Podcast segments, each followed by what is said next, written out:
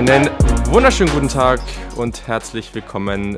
Preview Nummer 2 der Fiesta Bowl zwischen der Nummer 2, den Ohio State Buckeyes und der Nummer 3, den Clemson Tigers. Ich muss sagen, ein wahrlich sensationelles Matchup. Beide sind ungeschlagen, beide sind Conference Champions. Conference Champions, genau. Beide haben wirklich Elite Quarterbacks für den College Football, tolle Skill Position Spieler und eine hervorragende Defense. Viel besser wird es nicht. Daher nochmal ganz kurz eingeschoben, bevor wir jetzt richtig starten in diese Preview. Am Ende wird es noch einen kurzen Rückblick zum National Signing Day und dem Recruiting geben. Wen das interessiert, der kann dann einfach weiterhören.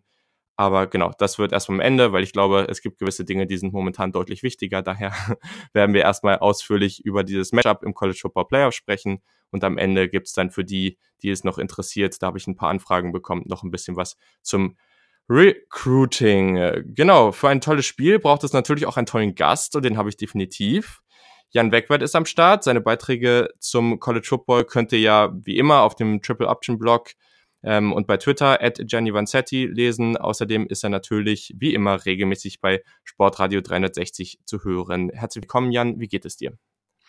Moin, moin. Ja, äh, mir geht es relativ gut, vor allem in Anbetracht des Spiels, was wir heute besprechen. Du hast es ja gerade schon gesagt, es ist ein absolutes Highlight.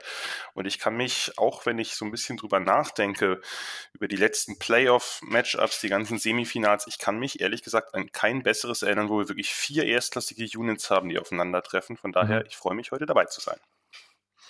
Sehr, sehr schön. Und für dich ist ja eh sehr, sehr positiv. Wir sind ja schon mitten in der Bow-Season und deine Buffalo Bulls, die sind ja auch schon sehr, sehr schön gestartet und haben den ersten Bow-Sieg eingefahren in der Geschichte, wenn ich mich jetzt nicht irre, ähm, was ja auch schon mal sehr, sehr cool ist, gerade für dich als Fan. Auf jeden Fall, auf jeden Fall. Es gab halt drei vorherige Anläufe, woran man sieht, mhm. dass äh, die Bulls eben sowieso nicht so ein erfolgreiches Team sind, nicht Dauergast in Bowls sind. Äh, und jetzt äh, im vierten Mal hat es dann endlich geklappt mit einem relativ souveränen Sieg gegen Charlotte und von daher kann es da nur bergauf gehen. In kleinen Schritten, aber bergauf. Mhm. Ja, das war auf jeden Fall schon mal echt ganz cool. Ich glaube schon mal erst so ein solides Wochenende mit den ersten Boats, die wir jetzt hatten. Aber das geht natürlich jetzt erstens weiter und wird hoffentlich auch noch besser, weil wir natürlich einige wirklich hochklassige Spiele noch sehen werden in den nächsten Wochen. Und wir sprechen heute über das hoffentlich hochklassigste. Wir hoffen mal, dass es dann am Ende auch wirklich so wird. Ähm, ja, es gab ja 2016 da so eine Partie, die war da nicht so hochklassig ähm, zwischen diesen beiden Teams im Playoff. Also Genau, also wenn wir drauf gucken zum Start, die Clemson Defense, ähm, ja, sollte etwas, ursprünglich sollte etwas abbauen, ähm, nachdem man eben vier Defensive Line Starter an die NFL verloren hat. Das hat man so auch noch nicht so häufig gesehen. dass er wirklich, also wir kennen die Geschichte ja alle, wie erfolgreich dieses Team war, wie erfolgreich diese Defensive Line um Christian Wilkins und Co. war. Das war wirklich sensationell. Allerdings ist das Ganze ein bisschen anders gekommen, auch wenn immer wieder gesagt wird, dass dieses Team oder immer wieder das Thema ist, dass dieses Team nicht besonders getestet wurde. Statistisch gesehen haben wir hier eine bessere Defensive gesehen als die, in, als die beiden Meisterschaftsteams 2016 und 2018. Das sollte uns vielleicht auch zeigen, wie du es gerade schon gesagt hast, dass wir hier wirklich ein Clemson-Team auch haben, was sowohl offensiv als auch defensiv wirklich, wirklich hervorragend ist. Ähm, wurde viel diskutiert. Ähm, glaubst du, das macht jetzt einen großen Unterschied oder beeinflusst diese Partie auf irgendeine Art und Weise, dass eben dieses Team mehr oder weniger herausgefordert wurde? Ist das gut? Ist das schlecht? Wie denkst du da so drüber nach? Schwierig. Also ich glaube, grundsätzlich ist es natürlich sinnvoll, wenn man mal getestet wurde während der Saison, wenn man mal Spiele mhm. hatte, die man äh, gegen hochkarätige Gegner gewinnen konnte und am besten natürlich klar gewinnen konnte. Das kann man eben für Clemson nicht nachhalten. Die haben einen, einen Schedule gehabt, der eben relativ leicht war. Das lag größtenteils eben daran, dass die ACC dieses Jahr eben qualitativ nicht so hochwertig besetzt ist. Man hat eben ein enges Spiel gehabt, diesen Nailbiter äh, bei, bei North Carolina ja. mit der vergebenen Two-Point-Conversion der Tar Heels am Ende. Und danach ist Clemson dann aber eigentlich richtig aufgewacht. Also danach haben sie eigentlich jeden Gegner aus dem Stadion geschossen und zwar deutlich. Und ähm, das ein oder andere Mal, ich denke, das hängt auch ein bisschen damit zusammen, dass äh, in den ursprünglichen Playoff-Rankings Clemson halt nicht so hoch äh, gerankt war, wie sie es vielleicht selber gehofft hätten, wie es Debo Sweeney erhofft hätte, sodass sie dann in den nächsten Wochen, also in den letzten Wochen der regulären Saison, wirklich äh, jeden Gegner komplett dominiert haben. Und du hast die Defense ja gerade angesprochen, man hat eben nur ein einziges Mal überhaupt 20 Punkte abgegeben. Das war in besagtem Spiel gegen North Carolina und mhm. ansonsten ist man drunter geblieben. Wie viel das wert ist, muss man natürlich sehen. Ich denke, dass äh, sie in diesem Spiel die 20 Punkte abgeben werden und vielleicht auch einige mehr. ähm, ja, das, äh, ich versuche das jetzt ganz neutral zu betrachten. Nein, ich versuche ähm, auch so gut es, so geht zu bleiben. Ja. Ich denke, dass, äh, dass es sicherlich sinnvoll gewesen wäre, das ein, den einen oder anderen schweren Gegner zu haben, weil man natürlich auch diese Fights, äh, wenn man eben in einem engen Spiel äh, ist, was über vier Viertel halt umkämpft ist, das ist schon, eigentlich wäre das schon wichtig. Nur kann man natürlich andersrum sagen, dass Clemson und ein Großteil dieses Teams natürlich auch eine gewisse Erfahrung haben, egal mhm. wie jung oder alt die Spieler sind, weil sie eben die letzten Jahre immer in den Playoffs waren. Von daher ist das vielleicht hier nicht so hoch zu gewichten wie sonst. Grundsätzlich ist es natürlich schon so, äh, dass Ohio State da jetzt etwas, sagen wir mal, battle-tested ist und äh, Clemson das diese Saison zumindest nicht ist. Ja gut, aber das der andere Punkt, den den den darf man dann eben auch nicht ignorieren und der wird von vielen Medien gerade in den USA irgendwie dann vielleicht doch ein bisschen zu oft ignoriert. In dieser Partie hast du eben ein Team, das hat diese Saison vielleicht noch nicht so viel gute guten gute Gegner gesehen, dafür aber in den letzten Jahren eben ganz, ganz viel Erfahrung im Playoff gehabt. Und, ähm, ja, an der Stelle hast du dann natürlich Ohio State und die haben in den in den letzten Jahren eben nicht so viel Erfahrung im Play beziehungsweise gar keine Erfahrung im Playoff ähm, sich, sich erarbeiten können und haben natürlich dieses Jahr dann vielleicht bessere Gegner auf dem Plan gehabt, aber ich glaube am Ende, ja, am Ende wissen, wissen wir es erstens nicht, das ist das erste ganz Wichtige dabei und das ist eine Komponente, die können wir einfach nicht einschätzen und dazu kommt eben noch, dass sich das wahrscheinlich das eine hat Vorteile für das eine Team, das andere vielleicht irgendwie dann für den einen oder anderen Spieler am anderen Team. Das, ähm, genau.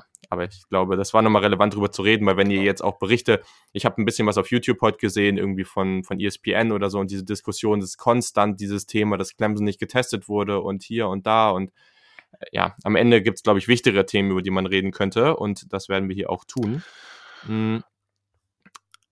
Absolut, aber äh, man kann eben ja auch anfügen, dass sie in den letzten Wochen so dominant ja. aufgetreten sind, dass sie eben diese Gegner nicht nur irgendwie besiegt ja. haben, sondern wirklich dominant besiegt haben. Wenn man sich die Ergebnisse anguckt, äh, der, der letzten Woche 59-7, 59-14, 55-10, 52-3, 38-3 im Palmetto Bowl, da hat man mit South Carolina, vielleicht war man da noch nett, und dann eben das 62-17 äh, im ACC Championship Game gegen Virginia. Ja allein die, die Zahlen, die die Defense zugelassen hat, die Punktzahlen, sollten schon Aufschluss darüber geben, dass man eben auch voll gespielt hat, dass man auch am Ende, als das Spiel schon durch war, mit den Backups eben trotzdem noch Punkte des Gegners verhindern mhm. konnte in Garbage Time. Und das sind so Indizien dafür, dass Clemson wahrscheinlich sehr, sehr gut eingestellt ist gerade und äh, die Spiele angegangen ist, als ob es enge Spiele wären. Ganz genau. Und das zeigt eben auch, wie, wie gut dieses Team eigentlich ist. Und das wurde, das ist ja auch total unterm Radar geflogen, wie gut diese Offense dieses Team gerade zum Ende der Saison gespielt hat. Das war ja, also war ja Wahnsinn. Und das darf man eben auch nicht, also auf der einen Seite kann man sagen, die wurden nicht so getestet, aber du kannst natürlich dann im Gegensatz auch drauf gucken und sagen, ja, okay, vielleicht ist Clemson auch einfach so gut, weil die ACC ist sicherlich äh, die schwächste, eine der schwächsten ähm, Power 5 Conferences, okay, klar. Aber das ist ja nicht, dass da nur Graupenteams rumlaufen. Also, wenn die in anderen, in anderen Conferences mal spielen, vielleicht würde das auch ein bisschen anders teilweise aussehen, keine Ahnung. Aber äh, am Ende ist Clemson einfach so gut, dass sie diese Teams komplett vom Feld schießen und die haben einfach so eine Klasse. Und das werden wir auch gleich, wenn wir durch das ganze Team gehen, vor allem, vor allem in der Offense. Äh, also das ist, das ist Wahnsinn, was die da aufs Feld bringen. Und daher ähm, darf man das absolut nicht ignorieren. Und das werden wir hier auch, ich zumindest nicht tun und ich denke, du auch nicht. Nee, das habe ich ja genau, gerade schon gesagt. Genau. Also, ja, ähm, jetzt kann man, also Clemson zu unterschätzen, ja. wäre jetzt eine sehr, sehr schlechte Idee. Also ja, ich hoffe, dass, nein, das wird bei Ohio State definitiv nicht passieren. Ja, ähm, wenn wir jetzt mal so aufs Spiel gucken und wir gucken ja erstmal auf die Ohio State Offense gegen die Clemson Defense, ähm, machen es genau wie in der letzten Preview, dass wir das so jeweils die beiden, die beiden Units dann gegeneinander ähm, da so betrachten wenn du jetzt so einen großen, ein großes Matchup rauspicken müsstest, wo du sagst, ja, okay, das ist das, wo ich am ehesten drauf gucke bei der Ohio State Offense gegen diese Defense, das müssten sie gewinnen oder das ist das wichtigste Matchup. Was ist da so für dich entscheidend? wenn ich jetzt mal ein, ein Matchup sozusagen schematisch und nicht von einer Person gegen eine andere Person mhm. nehmen darf, ist es einfach natürlich so, kann die Tigers Defense das Inside Zone Running von J.K. Dobbins stoppen? Das mhm. ist, denke ich, die entscheidende Frage. Denn darauf basiert alles andere. Darauf basiert die Zone Reads mit Dobbin und Justin Fields. Das ist quasi das Bread and Butter der, der Buckeyes Offense. Dadurch wird alles in Gang gebracht und eben auch das Passing Game. Und das hat ja bisher absolut überragend funktioniert. Gerade weil Dobbins auch in Sachen Power nochmal zugelegt hat und äh, seine Elusiveness, die hat er ja immer schon gehabt. Eben da hat er noch ein weiteres Element in seinem Repertoire verfeinert, verbessert. Und ich glaube, da äh, liegt der Schlüssel vielleicht sogar fürs ganze Spiel. Kann Ohio State da laufen? Denn es ist so, dass ich denke, dass die, die Clemson Defense im Lauf ein bisschen schwer, schlechter einzustufen ist als äh, gegen den Pass. Und äh, wenn Ohio State das schafft, dann kann eben Clemson möglicherweise nicht so sehr, wie sie es wollen, eben ihre variable Pass-Defense mhm. mit all den kleinen schematischen Tricksereien, die Brent Venables da immer auspackt, äh, so an den Start bringen, wie sie es wollen. Und von daher glaube ich, das Entscheidende ist, kriegen sie Dobbins gestoppt? Und da, wenn man, wenn man jetzt natürlich ein, ein Superstar-Duell daraus äh, kreieren will, dann müsste man halt mhm. Isaiah Simmons auf der anderen Seite nennen, eben den, den wichtigsten Spieler der, der Tigers Defense, den Outside Linebacker. Denn, äh, egal wo der positioniert ist, ich würde mich an Ohio States Stelle tendenziell in die andere Richtung orientieren. Oder eben vielleicht die Mitte attackieren, so mit Quick-Hittern, mit schnellen Runs, äh, die, die nach wenigen äh, nach, nach wenigen Schritten eben wirklich Upfield gehen und nicht so lange im Backfield verbleiben. Und äh, da sehe ich vielleicht die größeren Chancen. Also James Skalski ist jetzt kein schlechter Middle Linebacker, aber wenn ich die Wahl ja. habe, wen ich aus dem Second Level zuerst teste, ihn oder Isaiah Simmons, dann äh, ist klar, wofür mhm. ich mich mhm. entscheide. Ne? Und äh, hängt natürlich auch davon ab, wohin Simmons gezogen wird. Und der, der kann alles Mögliche spielen im, im Backend. Der kann ja auch äh, ehemaliger Safety, der kann also auch gerne mal dann eben äh, die Position tauschen mit einem der beiden Safeties, die ja eher große Safeties, schwere Safeties sind. Und Simmons ist ja eher ein undersized Linebacker, das heißt, da hat man so eine gewisse Variabilität. Der kann halt mit, mit seiner überragenden Athletik überall spielen. Der könnte auch Slot Corner spielen. Mhm. Von daher äh, bin ich da ein bisschen gespannt, was, äh, was Clemson sich da ausdenken wird. Nur im Normalfall müsste die erste Devise lauten, wie kriegen wir Dobbins mhm. gestoppt?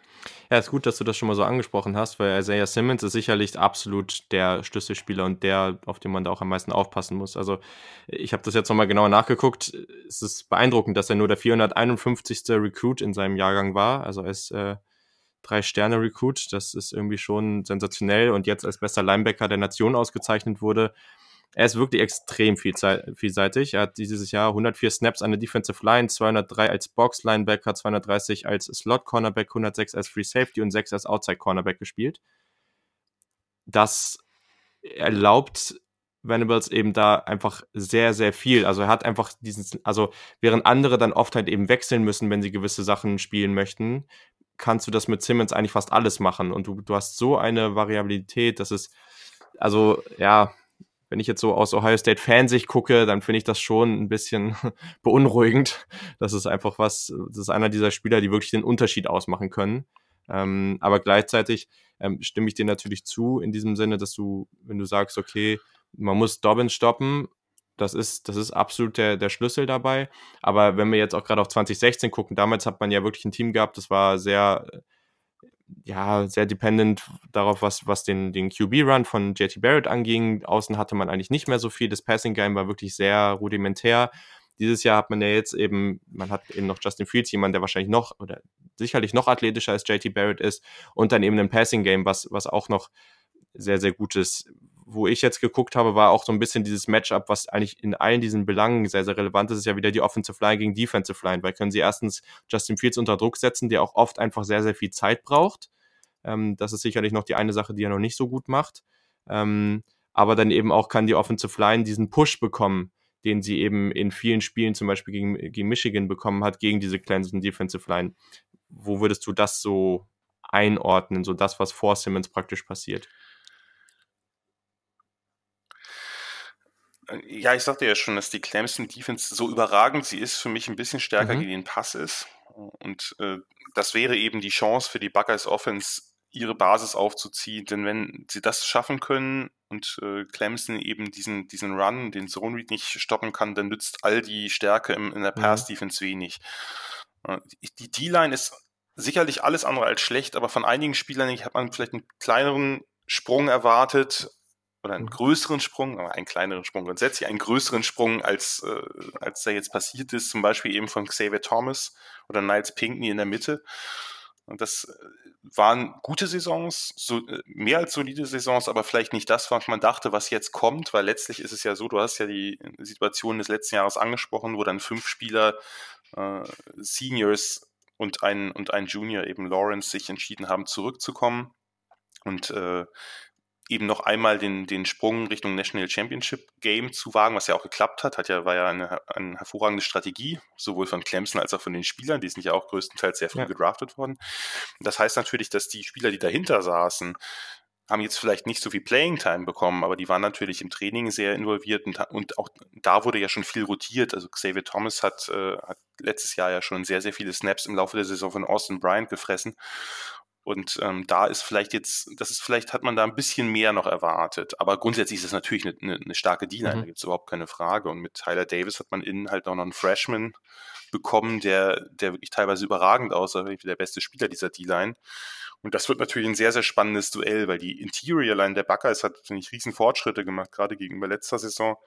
Äh, mit Myers als Center und eben den beiden Guards Jonah Jackson und Wyatt Davis, gerade Wyatt mhm. Davis, äh, die absolut großartige zweite Saisonhälfte. Das wird eine Riesenbedeutung haben, wie die sich eben gegen die Interior Line äh, der, der Clemson Tigers durchsetzen können oder ob sie sich durchsetzen können. Aber ich sehe die Chancen dafür Ohio State gar nicht so mhm. schlecht, sage ich mal also wenn ich das jetzt als, als Matchup benennen würde, würde ich sagen, minimale Vorteile sind hier bei den Buckeyes, aber natürlich ist da auch ganz viel dann eben äh, tagesformabhängig. Das ist ja ganz klar. Das wird in diesem ja. Spiel sowieso, man kann da ja. sehr, sehr viel drüber reden, über das eine oder andere, aber letztlich kann es dann ein Drop sein oder irgendeine Unkonzentriertheit oder ein Spieler läuft richtig heiß und dann äh, ist es eben doch anders, als alle Experten dachten. Ja, das, das stimmt. Das ist halt, äh, das ist halt sehr spannend. Aber wo du vielleicht noch einen, einen Satz zum, äh, zum, zum Fiesta Bowl vor, vor drei Jahren, äh, an dem Clemson dann Ohio State zu Null geschlagen hat. Klar, da war zwar man natürlich noch ein bisschen mehr abhängig von, von Zone Read, aber das Entscheidende war da ja auch, dass die Defense von, von Clemson vielleicht nochmal noch mal ein mhm. Stück besser war. Vielleicht nicht statistisch, ja. aber das, da sind wir natürlich dann wieder bei der Frage des, äh, des Schedules. Aber das, äh, das war natürlich eine, eine Defense, die mit einem, mit einer eher eindimensionalen Buckeyes Offense, die mhm. das sehr gut konnte, groß, größtenteils. Überhaupt keine Frage, sollte man nicht an dem einen Spiel festmachen. Aber natürlich war JT Barrett nicht der Passer, gerade auch was das Deep Passing angeht, der Justin Fields ist, das ist ganz klar. Und die Ohio State Defense hat ja größtenteils noch relativ gut dagegen gehalten. Das äh, sieht am Ergebnis sieht man das nachher gar nicht so, aber das war eigentlich keine so schlechte Leistung, die sie gezeigt haben. Nur die Offense war halt vollkommen ineffizient und konnte den Ball nicht mhm. bewegen. Mhm. Und wenn man den Ball nicht bewegen kann und das größtenteils eh über den Lauf macht, dann wird es schwierig. Das ist äh, wohl richtig. ja, und ich glaube, gerade gerade der andere Punkt, den du angesprochen hast, den finde ich äh, sehr, sehr wichtig dabei. Also, ich glaube, die Defensive Line von Clemson hat so viel Talent. Also, oder ich glaube nicht nur, es ist so, aber es wird einfach davon abhängen. Man hat es in Spielen von, von Ohio State gesehen, gerade gegen Michigan, sie haben diesen krassen Push dann teilweise bekommen, einfach im Run-Game zum Beispiel. Und das hat, also das war einfach wirklich, wirklich gut. Mhm. Und dann hat man gleich gesehen, das hat Dobbins das ganze Spiel so leicht gemacht. Und hier wird es einfach davon, also Tyler Davis und David Thomas und Co., die, die spielen teilweise sensationell, aber sie sind noch nicht konstant genug. Aber das ist eben das Ding. Wir wissen ja nicht, also wenn sie in diesem Spiel die Konstanz oder einfach einen, einen Tag haben, wo sie gut drauf sind, dann kann das wirklich, dann können die da, können wir da zwei Lines sehen, die auf ähnlichem Niveau sind und dann wird das natürlich ein, also ein sensationelles Battle und dann können wir auch wieder viel diese diese typischen Fälle haben, wo wir hier einfach zwei Offenses am Ende, ne, klar, wir reden jetzt über die eine Offense, aber wir haben ja am Ende zwei Offenses, die beide wirklich mal auch teilweise nur ein Viertel brauchen, wo sie dann mal heiß laufen können. Und da gilt es wirklich für diese beiden Lines auch hier konstant gut zu spielen und dann wird es eben wirklich mega, mega spannend. Also da freue ich mich sehr auf dieses Matchup.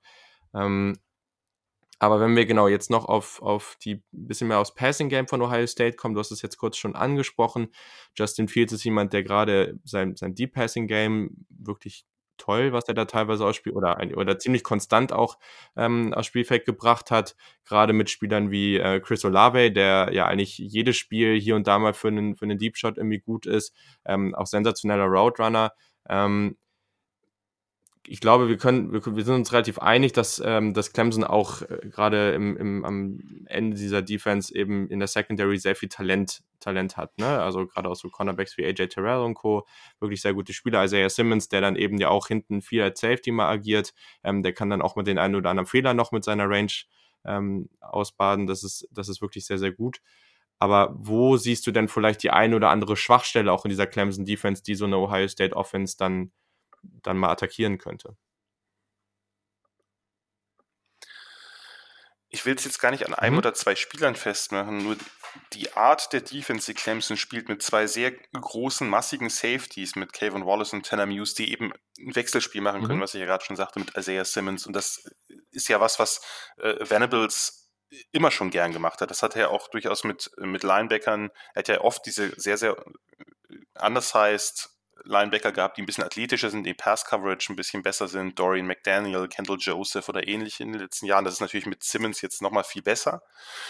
Aber das hat er immer schon gemacht, dass er da relativ äh, viel rotiert hat und eben so Honeypots ausgelegt hat. Dass man dann denkt, ah, das ist die Coverage mhm. so und so. Und dann mhm. äh, geht eben der, geht eben der Linebacker plötzlich als zweiter tiefer Safety rein. Das ist eine Cover 2 oder, oder eine Cover 4 oder so.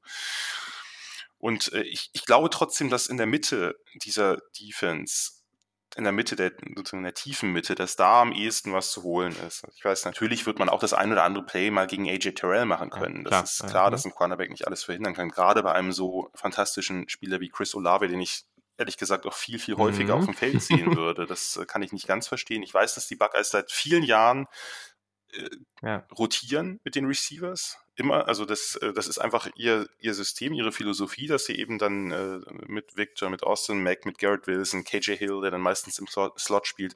Aber wenn ich einen Spieler wie Chris Olave habe, der deep so gefährlich ist und der so gute Separation äh, bei tiefen Pässen hat, so ein gutes Balltracking hat, so gute Hände hat, und einfach ein Spieler ist, der dieses, diesen It-Faktor mitbringt, dann lasse ich den vielleicht auch ein, zwei Plays mehr auf dem Feld als die anderen. Auch wenn das keine schlechten Spieler sind, überhaupt keine Frage. Aber ich würde äh, ehrlich gesagt Olave dann doch eben eher 80 Prozent der Snaps spielen ja, lassen und nicht 60. Und ich glaube, dass, dass äh, Wallace und Muse sind, sind gute Defender, sind auch gute Coverage-Safeties, aber ich weiß nicht, ob die mit, mit diesen Receivers dauerhaft klarkommen. Und ich würde einfach die, die Mitte tief attackieren. Fields ist einfach ein fantastischer Deep-Ball-Passer. Und äh, wenn man da mit Olave, mit, mit irgendwelchen äh, Routenkombinationen, wo vielleicht immer auch ein tiefer Post drin ist, ich glaube, sowas könnte man, könnte man durchaus das Gewinn bringt gegen diese Defense einsetzen. Muss man natürlich auch gucken, dass es vorne hält, also dass äh, die Protection okay ist und so weiter, das ist klar. Äh, müssen wir jetzt nicht extra dazu sagen, aber das sind so Punkte, wo ich denke, da könnte mhm. was gehen. Nur auch da ist, ist es wieder, wenn das Running Game nicht läuft und man gezwungen ist, die ganze Zeit zu passen, wird die Chance geringer, weil dann brilliert Venables. Da hat er einfach die besten Ideen, wenn, wenn eine Offense so einseitig und eindimensional Ja, ich glaub, also da bin ich tierisch gespannt drauf. Ich hoffe natürlich nicht, dass es zu so einer Situation, zu oder einer extremeren Situation kommt, wo wirklich das Run Game gar nicht läuft, aber gerade wenn du das, was er ja immer wieder macht, so Situationen, die wirklich wo du irgendwie dann, dann die Linemen da hast und auf einmal gehen zwei Linemen raus in Coverage, ne, hat man Xavier Thomas auch teilweise gesehen und dann werden eben Simmons und Co. dann irgendwie auf einmal zu den Blitzern und ersetzen das irgendwie und wirklich so ganz viele Elemente, die sehr, sehr kreativ einfach sind und die wirklich einem Quarterback zwingen, also wirklich da zu sein. Also wenn du da ein, zwei Plays abschaltest, das kann schon wirklich fatale Folgen für einen Quarterback gegen diese Defense haben. Und da bin ich wirklich gespannt. Also auch gerade mit dem Pressure, den, den sie dann da eben bringen. Also High States auch äh, nur 100, hundertstes Team ähm, in, in Sack Rate erlaubt.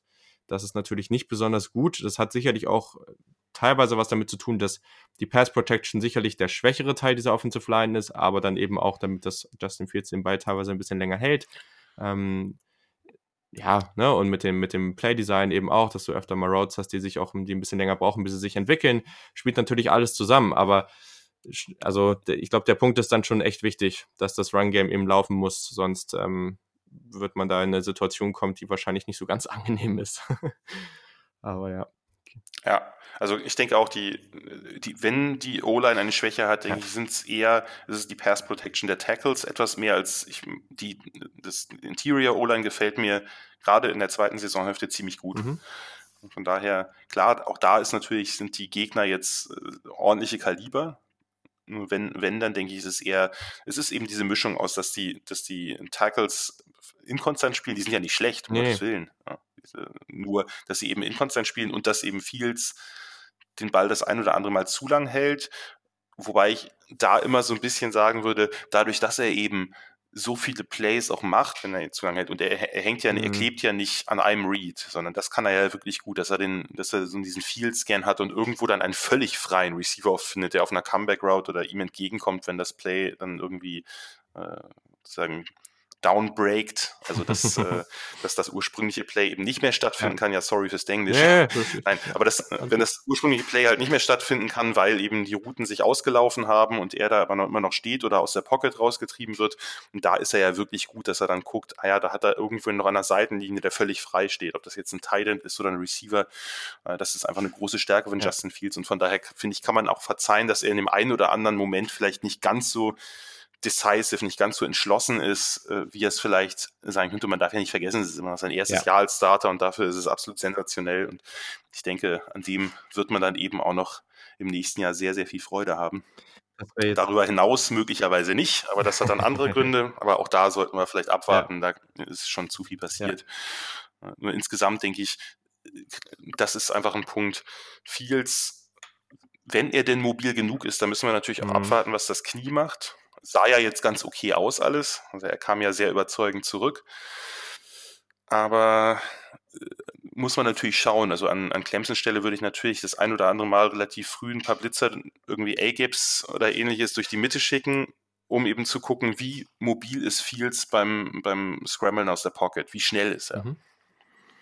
Ja, sicherlich auch etwas, was wir im Auge behalten müssen. Und ja, also ich glaube, das können beide Quarterbacks in, diesem, in dieser Partie wirklich unglaublich gut. Also ähm, gerade, gerade wenn sie aus der Pocket rauskommen, da haben wir viele Beispiele eben mit Chris Olave gesehen, der da auch sehr, sehr gut drin ist.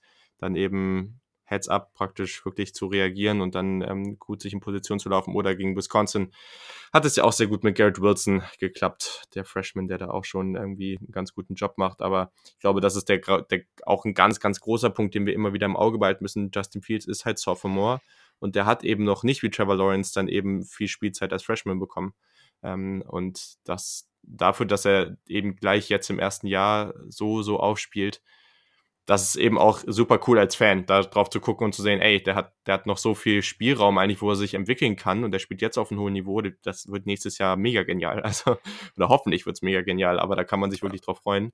Und ähm, ja, dass wir hier so zwei Quarterbacks haben, das ist wirklich sensationell. Und da können wir auch gleich mal dann fast den Switch machen zum anderen Matchup wenn du jetzt nochmal über all das, worüber wir jetzt geredet haben, guckst, wo würdest du knapp sehen? Würdest du knapp die Ohio State Offense einfach auf dem Papier oder Clemson Defense vorne sehen? Denkst du, es ist sehr ausgeglichen? Was wäre so dein abschließendes Wort?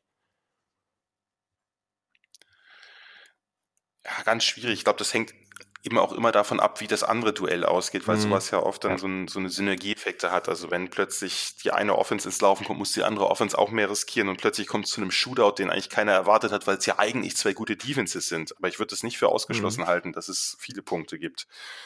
Was nicht unbedingt heißen muss, dass die Defenses wirklich schlecht gespielt haben, zumindest in heutiger ja. Zeit nicht. Ich kann, tu, mich da, tu mich da sehr schwer. Ich würde vielleicht ein, ein abschließendes Statement am Ende ja präferieren. Ja. Ich glaube, das hängt, das hängt zu sehr miteinander ab. Aber ich, äh, wenn ich mich jetzt entscheiden müsste, würde ich sagen, leichte Vorteile Buckeyes. Okay. Ja, aber das macht eh Sinn am Ende. Also das ist auf jeden Fall. Können wir ja beim anderen Matchup dann auch gleich damit einbinden. Ähm, ja, also ich glaube, ich, ich stimme da grundsätzlich mit zu. Also ich finde es auch, es, es zieht sich durch das ganze Spiel, dass es unglaublich schwer ist, sich für die eine oder die andere Seite zu entscheiden. Ähm, am Ende ist es für Clemson hier sicherlich sehr, sehr wichtig, dass sie weiterhin eben das machen, was sie sehr, sehr gut machen, dass sie eben kreativ und gut darin sind, Druck zu erzeugen ähm, und dass sie Ohio State da eben große Probleme mit beschaffen. Mal gucken, wie, wie die dann eben damit reagieren, was Ryan Day und Co. sich da ausgedacht haben. Ähm, bei Ohio State muss ich, ich glaube, wenn ich hier drauf gucke, wo ich, wo ich sage, okay, die eine Sache, die noch außer dem Run-Game unbedingt funktionieren muss, ist eben die Offensive Line und dass die im Pass Protection einigermaßen standhält. Ähm, oder dass man da eben gute Wege findet, vielleicht eben auch mit schnellen Pässen oder wie auch immer, was man da machen kann mit Screens und so weiter, ähm, dass man da eben Wege findet, um dem Ganzen dann aus dem Weg zu gehen. Vielleicht eben auch sich gut darauf vorzubereiten, falls das Run-Game eben mal nicht so ideal läuft. Also das ist vielleicht auch nochmal der nächste Faktor. Wie wird man in so einer Situation darauf reagieren können? Ähm, das sind alles so Dinge, die, die hier ganz relevant werden könnten. Aber im Endeffekt können wir das jetzt eh nicht wissen. Daher switchen wir mal. Nee, aber ich, ich, ich, ich würde den Punkt vielleicht nochmal zwei Sätze mhm. aufgreifen. Ich glaube, dass so gut wie Dobbins funktioniert hat, ich mache es jetzt einfach nur an Dobbins fest, aber damit ist natürlich die O-Line gemeint, damit ist Fields gemeint mhm. und so weiter und auch meinetwegen Master Teague, aber zum, konzentrieren wir uns mal kurz auf Dobbins. So gut der einfach bisher funktioniert hat, denke ich, muss Ohio State, selbst wenn der Start in die Partie aus irgendeinem Grund schwierig verläuft und man früh in Rückstand kriegt. Kann ja passieren, man kriegt den Touchdown im Opening Drive und dann irgendwie einen Turnover und gleich noch einen Touchdown. Ich glaube, ganz wichtig ist wirklich diesem Running Game treu zu bleiben, auch wenn man früh in Rückstand gerät. Denn wenn man zu eindimensional ist, ich habe es ja gerade schon gesagt, dann äh, kommt man Clemson Stärken in der Verteidigung entgegen und das sind die Momente, in denen Venables dann eben seine, seine besten Ideen und seine besten Schemes auspackt. Von daher ist es, glaube ich, ganz wichtig, Dobbins ins Laufen zu kriegen. Mhm. Kostet es, was es wolle. Okay, sehr, sehr gut. Natürlich nicht mehr, wenn man, wenn man äh, 0 zu 28 zurückliegt und äh, er, was weiß ich, 20 Läufe für drei Yards hatte, dann natürlich nicht, klar, ja. dann muss man irgendwann äh, eindimensional werden, aber ich, äh, das nehmen wir jetzt mal einfach nicht ja. an. Hoffen wir es nicht. so, genau. Also, dann wechseln wir mal und gehen zur Clemson Offense gegen die Ohio State Defense. Und auch das ist wirklich sehr, sehr, sehr spannend, weil auch hier haben wir einfach eine Offense, die da aus oder die da spielt, die unglaublich viel Talent mitbringt. Also wir haben natürlich Trevor Lawrence, ein Quarterback, der ja zu Beginn der Saison ein paar zu viele Interceptions vielleicht geworfen hat, ähm, danach aber jetzt gerade am Ende des Jahres unglaublich stark war. Man kann weiterhin meiner Meinung nach gut argumentieren, dass das vom Talent und von dem, wie er einfach, was er mitbringt als Spieler, ähm, einfach ja schon der beste Quarterback äh, im gesamten College Football ist oder sein kann. Ähm, dazu, ne, T. Higgins, Justin Ross, wirklich zwei sensationell physische äh, Receiver, beide 6'4, 6'3, 6'4, irgendwie in dem Bereich. Äh, das ist wahrscheinlich irgendwo auch schon der Startpunkt dieser Offense, aber auch Offensive Line, Running Game, all, also das sind überall sensationelle Spieler vertreten. Ja, also wie kriegt Ohio State das hin? Also hast du, irgendein, hast du irgendeine Idee? Naja, wir gucken ja, äh, kommen wir gleich zu vielleicht, wir gucken ja jetzt erstmal quasi aus Perspektive der Offense, zumindest hatten wir das gerade ja. gemacht. Und daher können ja. wir vielleicht noch einen Moment da bleiben, weil du hast, du hast vollkommen, also zumindest kann man sagen, Trevor Lawrence ist, würde ich sagen, der beste Quarterback-Prospect, wenn man ja. NFL-Quarterback sich malen würde oder im Labor erschaffen würde, dann hätte man einen Trevor Lawrence mit der Size, mit, mit diesem unfassbaren Arm, mit mit einer Beweglichkeit, die sehr unterschätzt ist. Das ist auch ein Punkt, über den können wir gleich, mhm. gleich noch sprechen. Ich würde mich nicht wundern, wenn äh, Clemson da ein bisschen mehr selber Zone Read Runs von Lawrence als, also sie haben es ja eh schon ein bisschen mehr gecallt als, als im vergangenen Jahr und dass sie das in diesem Spiel nochmal mehr machen, weil man hat ja auch gesehen, dass äh, das durchaus die Buckeyes Defense mal auf dem falschen Fuß erwischen kann, dass selbst ein Quarterback wie Jack Cohn äh, im Big Ten Championship Game, also Wisconsin Quarterback, da ein paar Plays mhm. gemacht hat und von daher wird mich nicht überraschen, wenn man da das ein oder andere mehr sieht, als man das in der Saison gesehen hat. Es ist natürlich eine Offense, die sehr, sehr schwer zu stoppen ist. Und was ich sehr spannend finde, ist eigentlich, auf wie wenig Spieler sich das verteilt. Das ist anders als bei den meisten College Offenses. Es hat, ist fast wie eine NFL Offense. Man hat einen Star Running Back mit Travis Etienne, über den fast das ganze Laufspiel geht. Natürlich haben auch die Backups, äh, J. Dixon und Co., die haben natürlich viele Plays auch gesehen, weil äh, Clemson so, viel, so überlegen war. Und die kriegen natürlich auch hier oder da mal einen Drive, aber letztlich läuft alles über Etienne. Mhm. Und im Passspiel ist es ähnlich, dass man eben mit den beiden, du hast ja angesprochen, mit den beiden Mismatches oder Matchup-Problems, einfach aufgrund ihrer Größe, aufgrund ihrer Physis, aufgrund ihrer Ball-Skills, T. Higgins und Justin Ross, die relativ viele Plays eben am Perimeter machen. Nicht so viele äh, Inside, sondern wirklich gerade gerade an der Seitenlinie extrem gefährlich sind bei Goes, bei Comebacks, bei Fades, bei Schieß mich tot. Eigentlich alles. dass man mit diesen drei Skill-Playern plus Trevor Lawrence, das ist quasi die Offense. Natürlich, wie gesagt, man hat Backup Running Backs, man hat einen Amari Rogers, der im Slot steht, aber letztlich kulminiert es viel mehr als bei fast allen anderen College-Teams eben auf drei Skill-Player, die sensationell sind und über die alles läuft. Und es nützt offensichtlich nichts zu wissen, dass es darüber über die geht, Es ist keine Frage von, von Scheme oder von Schema oder von Strategie, sondern es funktioniert einfach, weil die Execution auch so sensationell mhm. ist. Das ist grundsätzlich natürlich sehr, sehr schwer zu stoppen. Ja, das ist absolut korrekt. Und da ähm, ist, ist halt die Frage, ich, ich denke, dass die O-Line war sehr, sehr gut in Pass mhm. Protection. Die hat wenig Pressure abgegeben. Das hängt natürlich auch mit Lawrences Release zusammen. Und nur da ist natürlich das eine Matchup, was auf Seiten der Buckeyes ist. Das ist ganz klar. Äh, Jackson Carmen und Tremaine Ankrum sind solide Tackles, aber Chase Young ist halt nicht nur ein solider Defensive End, sondern eben der Megastar. Und das, das, ist, das ist natürlich klar das Duell, was eindeutig zugunsten der Buckeyes äh, sich zumindest erstmal äußert und normalerweise auch ausgehen mhm. sollte. Mhm. Ich glaube, dass, äh, dass es sinnvoll wäre, das hat man ja in dem einen oder anderen Spiel getan, auch wo Chase Young vielleicht am Anfang noch nicht so in Fahrt kam wie gegen Michigan, dass man ihn mehr umher bewegt und nicht dauernd auf Right Defensive End belässt. Ja. Dass man gerade mal guckt, der Ankrum, der, der Right Tackle, ist komisch, ist andersrum als bei den meisten Teams. Clemson hat einen sehr, sehr massigen Left Tackle und einen relativ kurzen Right Tackle. Und das könnte eben bei, bei Youngs Get-Off und seinem Burst einen guten Arc, also, ein sehr, also eine sehr enge Kurve bedeuten, weil eben Ankrum nicht diese mhm. Länge hat. Und das wäre jetzt ein, ein, Punkt, da würde ich sagen, da könnte man ihn durchaus mal auf, auf Left stellen und schauen, ob das vielleicht sogar das günstigere Matchup ist. Mhm. Und das, das andere ist, wir haben uns ja beim, beim anderen Matchup äh, zwischen Ohio State's Offense und Clemson's Defense ja auch sehr stark auf die Lions konzentriert. Das können wir hier, denke ich, auch nochmal machen. Denn gerade äh, auch innen ist es natürlich klar, äh, Travis Etienne hat sehr, sehr, sich sehr stark verbessert, auch als Inside Runner. Ist ja längst nicht nur ein Outside Zone Runner, der dann mit Speed agiert, sondern der kann Inside sehr, sehr gut agieren, hat eine gute Vision. Und da ist es dann natürlich äh, ähnlich mit, mit einem Spieler wie Devon Hamilton, dem äh, Defensive Tackle der Buckeyes, der, finde ich, auch eine extrem gute zweite Saisonhälfte gespielt hat.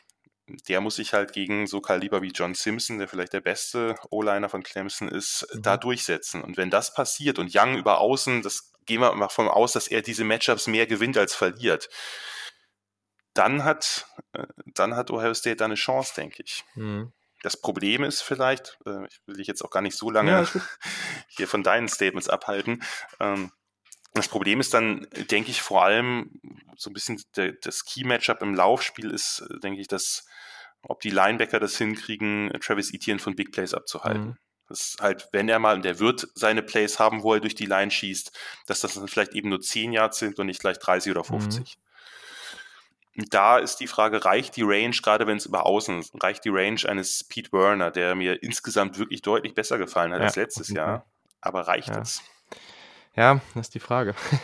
also zwei Statistiken vielleicht noch dazu, was du gesagt hast. Die beiden Tackles, ähm, Jermaine Ad ähm, Adcrum und Jackson Carmen von Clemson, haben mit 7 und 10 Pressures wirklich wenig zugelassen ähm, und sind auch beide in der Top 5 in der ACC, was zugelassene Pressures angeht.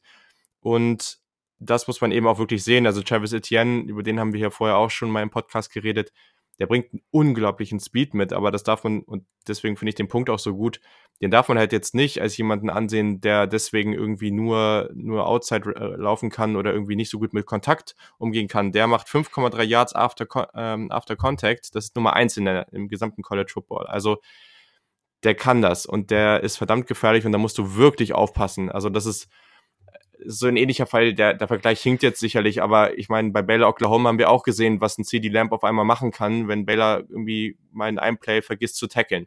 So, und solche Dinge können hier auch ganz, ganz schnell passieren, weil der einfach dann sofort weg ist. Und da kannst du noch so viel Speed haben, da wirst du wahrscheinlich nicht, ja, wobei, so, viel, genau. nicht so viel Chance haben wird schwierig. Okuda hat ja, eine Chance. Ja, vielleicht. vielleicht ja. Aber, so, aber, dann ist auch schon das Play ziemlich, ziemlich im Eimer, wenn Okuda das retten muss. aber äh, nee, nur ganz kurz vielleicht zu der Statistik. Äh, das stimmt, aber ich würde da insofern ein bisschen vorsichtig sein. Klar, er macht sehr viel Yards after Contact, aber das liegt natürlich auch daran, dass wenn er einem Contact mal ausweicht, dass er durch seinen mhm. Speed eben naturgemäß dann mehr Yards macht als ein Bruiser. Äh, er ist, er ist schon ein, ein sehr, sehr starker und hat sich eben sehr, sehr gut im Inside Running verbessert und ist auch tougher geworden und hat sich vor allem ja auch im Receiving ja. Verbessert. Das dürfen wir nicht vergessen. Das hat letztes Jahr hat er halt öfter eben die, die Receiving Plays an, an Choice abgegeben oder an ähnliche Running Backs, also an Backups, die dann, die dann öfter bei Third and Longs auf dem Feld waren. Das hat, das hat er stark verbessert. Das ist natürlich auch wichtig gewesen im Hinblick auf äh, seine Projectability für die NFL. Ja. Das ist ganz klar. Das wird er genauso wie, wie auch ein Jonathan Taylor, der auch nicht so viele Passes gesehen hat in den letzten Jahren. Das werden beide sicherlich auch ein bisschen dem Coaching-Staff nahegelegt haben. Mensch, äh, den einen oder anderen Pass mehr auf mich, der wird jetzt nicht schaden. Und es sind natürlich auch beides Spieler, bei denen sich äh, auch das lohnt, den, die mal als Receiver einzusetzen und denen vielleicht schon ein bisschen mehr Space zu geben als bei einem ja. Handoff. Definitiv. Also, äh, also es wird, es wird sehr, sehr schwer, ihn zu stoppen. Das, das, ist, das ist ganz mhm. klar. Nur die Frage ist, wie gut kriegt man ihn kontrolliert. Also, dass er vielleicht zwar auch dreistellige Yards macht und auch zwei längere, aber eben keine richtigen Big Plays hat. Das wäre so ein bisschen das Entscheidende, weil ich glaube, wir können nicht erwarten, dass er nachher mit 30 Yards rausgeht. Das glaube ich auch nicht. Also, das wäre schon sehr merkwürdig. Ähm, ja, auf jeden Fall. Genau, der Punkt ist auch noch äh, wichtig. Also, er hat bis jetzt in den ersten beiden Jahren bei Clemson insgesamt 17 Bälle gefangen. In diesem Jahr waren es dann 29. Also, da auf jeden Fall nochmal einen deutlichen Sprung gemacht. Ähm, und ja, also das wird auf jeden Fall schon nicht so einfach. Und da bin ich auch, also ich bin wirklich sehr, sehr gespannt, was, was mit Chase Young und Co. passiert da. Also gerade Chase Young in den letzten Spielen, da hat man dann ja schon Mittel gefunden, um ihn teilweise aus den Spielen rauszunehmen. Was dann eben aber auch passiert ist, ist, dass eben Devon Hamilton ähm, auch ein, äh, auch ein Jay Sean Cornell und dann eben auf der anderen Seite Zach Harrison und Co. dann deutlich bessere Partien hatten. Und die darf man dann natürlich auch nicht ignorieren. Das ist natürlich, das, das wissen die auch. Aber da, also hatte ich mir eben auch so aufgeschrieben, vielleicht muss man Chase Young da ein bisschen verschiedene Looks geben aus verschiedenen Positionen, um, um ihn dann da mehr ins Spiel bringen zu können, weil es wäre natürlich auch schon bitter, wenn, wenn man es wirklich schaffen würde, ihn so komplett aus dem Spiel zu nehmen, wie in den vergangenen Partien teilweise. Das wäre natürlich dann auch ähm, nicht, nicht super ideal für die Buckeyes. So. Wenn ich da genau. trotzdem einen, ja. sozusagen eine kleine äh, Verteidigung von Young noch einbringen kann. Man hat natürlich aber dadurch sein Play, äh, sein, sein, sein Gameplan, sagen wir mal so, hat, hat man natürlich auch sehr, sehr limitiert, wenn man nämlich anfängt, alles darauf zuzuschneiden, dass Young keinen Impact hat dann hat man eben auch nicht mehr so viel Plays zur Auswahl. Dann muss man eben immer wieder die Quick Passes, die Quick Slants nehmen, ja. wie das Ohio äh, wie mhm. das Wisconsin gegen Ohio State gemacht hat. Und dann ist es eben, dann ist die Frage, okay, das hat am Anfang gut geklappt und dann mhm. gab es eben äh, von, von Madison und Heffley eben die Umstellung, okay, dann stellen wir uns mal ein bisschen in Off-Coverage und spielen mehr Zone. Und plötzlich ging das dann eben nicht mehr so gut mit den schnellen, mit dem schnellen Slant, der eben bedeutet, dass der Receiver den Cornerback beim Release schlägt. Mhm wenn man jetzt ein bisschen aufsteht und einen guten Break auf den Ball hat, dann hat das eben nicht mehr so gut funktioniert. Und von daher würde ich, würde ich sagen, wenn, selbst wenn Clemson einen Gameplan auspackt, der Chase Young komplett eliminiert, dann bedeutet das aber eigentlich auch, dass der Gameplan nicht sehr variabel sein kann. Mhm. Ja, und äh, was man bei heißt, der wirklich sagen muss, das hat man gegen Wisconsin eben gesehen, ne, dass sie dass sie in der ersten Halbzeit war, sich sehr schwer getan haben, dann aber wirklich gut reagiert haben. Auch wie man eben die verschiedenen Leute da genutzt ja. hat. Das war wirklich sehr, sehr gut und das könnte auch hier sehr, sehr relevant werden. Aber wenn wir jetzt dann wirklich nochmal auf dieses Matchup gucken, vielleicht bevor wir darauf gucken, weil das habe ich mir auch notiert, das finde ich auf jeden Fall auch nochmal spannend, Lawrence und seine Fähigkeit als Läufer, aber jetzt wirklich nochmal gucken, okay, wir haben Higgins und Ross, wir haben einen Amari Rogers und dahinter, okay, ne, der Andre Overton und Co., ähm, sicherlich auch noch ganz gute Spieler, aber die sind nicht der Fokuspunkt, auf keinen Fall. Jetzt haben wir eine schon auch sehr, sehr gute Secondary bei Ohio State. Wir haben natürlich als Outside Cornerbacks Jeff Okuda, ja, vielleicht der beste oder auf jeden Fall einer der drei besten Cornerbacks in, in College Football. Der Monanet auf der anderen Seite, dann auch ein Sean Wade, der auch auf jeden Fall als Redshirt Sophomore ein Kandidat für eine der ersten Runden der NFL ist. Hinten drin auf jeden Fall ein Jordan Fuller, den man noch erwähnen muss wie, also klar, die haben alle nicht die Größe von 6'4, sind aber jetzt vielleicht aber sicherlich auch nicht die kleinsten, kleinsten Cornerbacks, spielen teilweise auch größer, als sie es wirklich sind. Ähm, Gerade auch ein Okuda kann auch sehr, sehr physisch mal werden. Das finde ich bei ihm immer sehr, sehr spannend zu sehen. Wie schätzt du das ein? Was glaubst du, wie kann man sich da auch gegen Higgins und Ross wehren? Gibt's da, also wen, wen siehst du da auch vielleicht vorne? Also ich meine, so ein Okuda gegen so einen Higgins oder Ross, das ist natürlich physisch auch einfach eine, eine schwere Situation für, für jeden Spieler, wobei man auch sagen muss, es kommt immer in beide Richtungen das Argument, oh, die Cornerbacks von Ohio State haben noch nie solche Receiver gesehen dieses ganze Jahr. Das stimmt, aber auch die Receiver von Clemson haben noch nie solche Cornerbacks gesehen. Also ja, ich finde es ganz schwierig, mir, mir da so da zu sagen, ja, das kann jetzt da gut funktionieren oder das, ähm, da sehe ich einen Vorteil, weil ich irgendwie bei beiden irgendwie gewisse Vor- und Nachteile sehe. Ja, würde ich dir, würde ich dir im Prinzip zustimmen. Ich denke, wenn es ein Duell gibt, was ich am hochklassigsten benennen würde, wäre es, glaube ich, Mhm, dieses.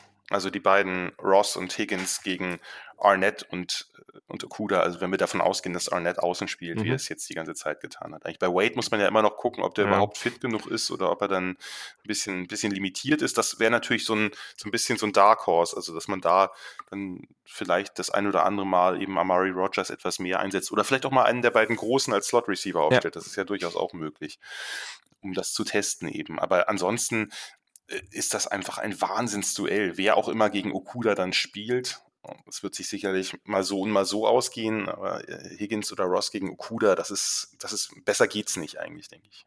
Und äh, ich bin gespannt. Ich nehme mal an, dass es zunächst mal, gerade auch weil man eben Etienne ja auch mit einem Mann mehr in der Box stoppen will, dass es zunächst mal auch eher auf, auf Man-Coverage wieder hinauslaufen Mhm. wird. Und äh, es ist ja klar, die meisten Corner, wenn man jetzt von ganz, ganz wenigen Ausnahmen mal weggeht, sind großen Receivern unterlegen, was die Größe angeht. Weil es gibt einfach nicht sehr viele 6-4 oder 6-5 Corner und die hätten sonst auch normalerweise andere Limitationen. Aber ich sehe hier Okuda nicht unbedingt im Nachteil, ehrlich gesagt. Bei Annette muss man gucken und sollte Sean Wade fit sein, könnte man sicherlich auch mal überlegen, Mhm. die beiden zu tauschen. Halte ich für nicht ausgeschlossen, dass man da einfach ein bisschen guckt, ein paar Adjustments vornimmt, wenn man merkt, dass Arnett vielleicht Probleme mit Higgins oder Ross hat.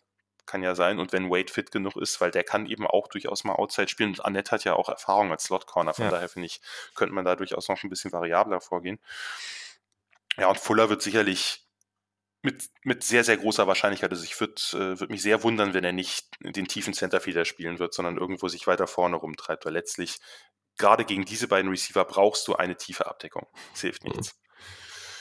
Und vielleicht überlegt sich ja, überlegen sich ja Heffley und Madison, also Heffley dann wahrscheinlich eher als, als derjenige, der vor allem für die Pass-Defense zuständig ist, auch mal ein paar, was weiß ich, Cover-2-Looks einzubauen. Eben um diese, weil diese beiden Receiver gerade außen so gefährlich sind, gerade am Perimeter, durch, weil sie ja auch speedy genug sind. Und das könnte sein, dass man da vielleicht mal ich würde es nicht ausschließen, dass man da so ein bisschen Vari Variabilität in den Coverages sieht. Das müsste man, müsste man dann abwarten, ob sich das dann wirklich so äußert oder nicht. Aber äh, am Anfang gehe ich davon aus, dass Okuda und, und Arnett halt relativ viel Man-Coverage spielen werden und gucken, ob sie die irgendwie in den Griff kriegen. Ganz, ganz kann man die natürlich eh nicht ja, ausschalten, okay, das ist klar.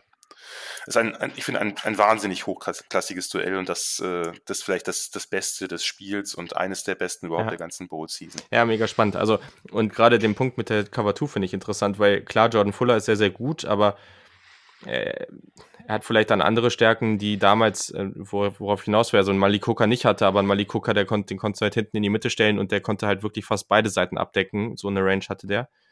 Ähm, das hast du bei Fuller vielleicht nicht in dem Maße, aber das ist halt, also vielleicht macht das dann halt wirklich Sinn, vor allem wenn sich, wie, wie du am Anfang ja auch gesagt hast, du hast dir wirklich zwei, also zwei Spieler, die im Fokus stehen im Receiving Game. Du hast noch andere, die gut sind, aber wenn du gegen Higgins und Ross erstmal gut dastehst, du wirst sie nicht bei, weiß ich nicht, 10, 20 Yards halten, auf keinen Fall. Aber wenn du wirklich gut gegen die beiden dastehst, dann, ja, das könnte auf jeden Fall dem einen, einem oder anderen Play schon sehr hilfreich sein.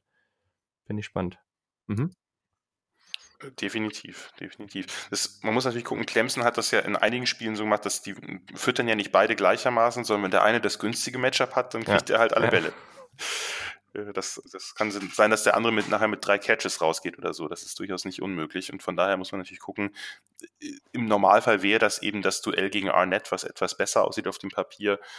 Ich, da bin ich, äh, bin ich extrem gespannt. Ja, klar, Fuller ist natürlich nicht, hat natürlich nicht die Range von Malik Hooker, das hatten die wenigsten. Aber er ist ein, ein sehr, sehr intelligenter, ein sehr spielintelligenter Typ. Und klar, man könnte natürlich mit dem ein oder anderen äh, Cover-2-Look eben dafür Verwirrungen stiften. Ich bin ja äh, dann auch gespannt. Ich nehme mal an, dass, äh, dass Brandon White, der ja sich ins Transferportal eingetragen mhm. hat, nicht spielt. Müsste man natürlich auch, auch mal schauen. Äh, der hatte ja, glaube ich, auch schon das Big Ten Championship Game verpasst Äh, da muss man dann schauen, ich meine, sie haben, sie haben in den letzten Wochen ja mit dem einen oder anderen Backup-DB auch ganz ja. gut ausgesehen. Äh, gerade ja. weil auch Wade ja verletzt war. Aber äh, das ist natürlich alles was ganz anderes, wenn man gegen Higgins und Ross spielt. Das äh, sind einfach, sind einfach nur mal äh, Matchups. Und wo du das gerade angesprochen hast, dass die jeweils natürlich noch nicht gegen so gute Gegner gespielt haben. Da würde ich in der Tat aber fast auch eher den Vorteil bei den, bei den Buckers Corners sehen, denn die haben schon gegen sehr, sehr gute Receiving Cores gespielt, ja, zum Beispiel das von Michigan und da, und da recht gut ausgesehen. Und das würde ich an, natürlich haben, haben auch äh, Clemsons Receivers schon gegen gute Corners gespielt, aber nicht gegen ein so ja. gutes Backfield das wird einfach einer, einer der Schlüssel sein. Ich denke, auf der einen Seite ist es eben, also auf der anderen Seite, die wir gerade schon besprochen haben, ist es eben Dobbins, das Inside Zone Running hier ist es vor allem, wie schlägt sich diese Defense gegen diese beiden so schwierig zu covernden Receiver, weil sie eben das Size-Speed-Matchup-Problem darstellen, wie kaum ein anderes Duo im Land. Ja. Ja, genau. Und dann haben wir noch den, den einen Namen, den ich noch reinwerfen würde, eben wenn Sean Wade vielleicht nicht hundertprozentig fit ist, ist dann sicherlich Amir Reap der in der letzten Partie ähm, letzte oder vorletzte, ich weiß es gerade gar nicht, auch eine Interception ja. hatte. Aber ja, das ist natürlich nicht das gleiche Niveau. Vielleicht entwickelt er sich da noch hin, aber noch nicht das gleiche Niveau wie ein Sean Wade. Aber hoffen wir nicht, dass es dazu kommen muss. Aber du hast ganz am Anfang noch einen Punkt angesprochen und genau. den hatte ich mir auch aufgeschrieben, finde ich sehr, sehr interessant. Ganz allgemein erstmal aus ähm, irgendwelchen Read-Option-Plays und so, aber natürlich auch in Bezug auf RPOs Trevor Lawrence sieht nicht so aus, als ob er laufen könnte, er kann es aber. Und zwar ziemlich gut. Ähm, was, ja. was waren da so deine Gedanken auch ähm, zu, zu dem Element? Gerade, ja, du hast es angesprochen in Bezug auf Wisconsin, da lief das ja auch irgendwie zumindest eine Halbzeit ganz gut für Jack Cohn. Ähm, was kannst du hier vorstellen, was, was Clemson hier noch so auspackt? Ich weiß gar nicht, ob sie da sehr kreativ sein müssen oder ob mhm. sie genau das, also einfach die ganz klassischen Zone Read Runs einfach probieren, ob das in irgendeiner Form, gerade wenn Etienne vielleicht auch ganz gut ins Laufen kommt in den ersten Plays, ob man das gleich mal einstreut, um eben die Defense ein bisschen im Unklaren zu lassen. Denn Lawrence ist eben ein, ein sehr guter Läufer. Er muss es nicht. Er muss es weniger als alle anderen, aber er ist letztlich ein Dual Threat. Das äh, sollte mhm. man nicht unterschätzen. Und ich hatte mir schon eigentlich gedacht, dass er dieses Jahr nicht so viel laufen wird, genau wie letztes Jahr eigentlich auch, aber das äh, hat sich ein bisschen verstetigt vielleicht auch auf seinen eigenen Wunsch das weiß man nicht. Und ich denke, das ist ein Punkt, der, den man hier vielleicht nochmal stärker sieht. Also, dass er eben das ein oder andere Play eben den Ball behält und, und die Zone Read Runs macht.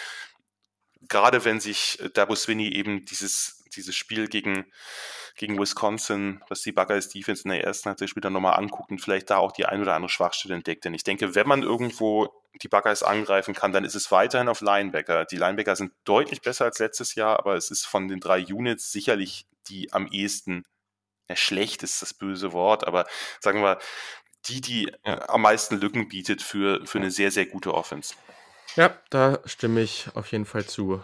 Cool. Ja, ich glaube, dann haben wir auf jeden Fall schon mal so in beiden Matchups, also bei den jeweiligen Units, irgendwie die gröbsten und wichtigsten Teile so besprochen bleibt ja vor allem, und da hast du ja eben schon darauf verwiesen, dass du lieber am Ende nochmal ein bisschen grundlegender was dann äh, sagen möchtest, kannst du ja auch gleich mal mit einem mit einem Tipp verbinden, wen du hier in dieser Partie vorne siehst, weil das finde ich wirklich unglaublich schwierig. Also ich äh, habe mich da schon, also natürlich schon öfter mal Gedanken drüber gemacht und ich finde es wirklich sehr, sehr schwer. Ich meine, Clemson ist ein zweieinhalb Punkte Favorit bei den Ortsmakern. Ja, das ist praktisch ein Push. Also da, das ist eigentlich sehr, sehr wenig. Da, das wird am Ende nicht viel bedeuten. Ähm, ja, was ist so der größte oder was sind so die Faktoren, warum du dich entweder für die eine oder die andere Seite entscheidest? Und welche ist das? Das ist der Punkt, den ich so ein bisschen aufgeschoben habe.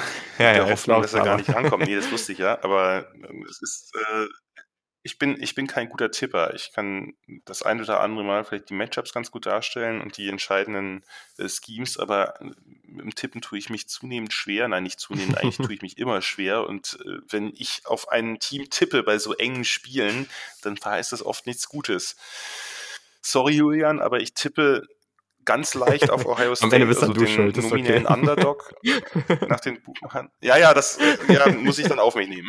Das, äh, das, das kriege ich hin. Die, so breite Schultern habe ich gerade noch. Es ist, es ist wirklich ja. ein Toss-up letztlich. Ich, ich kann nichts an diesem Spiel erkennen, wo ich sagen würde, das ist so klar und eindeutig äh, ein Vorteil für das ein oder andere Team. Am ehesten, das habe ich gesagt, das ist äh, Chase Young versus die Tackles aber das ist eben auch nur ein, so wichtig Chase Young ist für die Defense, ist es eben auch nur ein mhm. kleines Matchup. Und das kann so viele andere Matchups nachher entscheidender sein, weil das Spiel vielleicht einen anderen Verlauf nimmt oder weil man eben Chase Young, obwohl er so gut ist, in irgendeiner Form schematisch neutralisieren kann. Das, was ein bisschen den Ausschlag gegeben hat, ist eigentlich, dass ich sehr, sehr viele verschiedene Defenses erlebt habe, auch sehr, sehr gute Defenses und keine konnte mhm. Dobbins stoppen. Und keine, und einige konnten es am Anfang vielleicht oder ein paar Drives, aber Dobbins ist momentan, spielt er äh, von einem anderen Stern und hat sicherlich einige gute Argumente gefunden, dass er auch nach New York hätte eingeladen werden sollen. Nun hat man da schon zwei Buckeyes gehabt bei der Heisman-Zeremonie. Ein dritter wäre vielleicht auch ein bisschen zu viel des Guten gewesen. Aber was Dobbins da, da leistet, ist, ist absolut genial. Also da äh, fehlen mir ein bisschen mhm. die Worte für. Und diese Offense ist insgesamt vielleicht ein bisschen variabler. Die, die Clemson Offense hat vielleicht das etwas mhm. größere NFL-Talent, wenn man das ganz grob sagen, aber auch nur etwas. Aber ich, ich würde momentan die Buckeyes Offense da ein bisschen vorne sehen gegen eine Clemson Defense, die vielleicht wirklich das meine ich äh, gar nicht so im Sinne der Medien, die du gerade genannt hast, aber die vielleicht wirklich schauen muss und sich erst ein Viertel lang muss, das, was für eine Offense da auf sie äh, hereinprasselt, sage ich mal, weil das haben sie halt noch nicht erlebt. Ja. Nicht mal ansatzweise. Das, das wäre so ein bisschen der Punkt, wo ich sagen würde, minimal. Ander, andererseits, und jetzt verwässere ich meinen Tipp, ich weiß, aber andererseits ist es einfach so, dass Clemson die letzten Wochen so dominant aufgetreten ist dass sie natürlich mit sehr, sehr breiter Brust da ankommen werden, gerade was die Offense angeht. Und von daher, ich sag mal so, ich, ich sehe Ohio State, äh, Ohio State, jetzt fange ich schon hier an äh, zu lallen. Ich habe aber gar nichts getrunken. Also ich sehe Ohio State leicht vorn.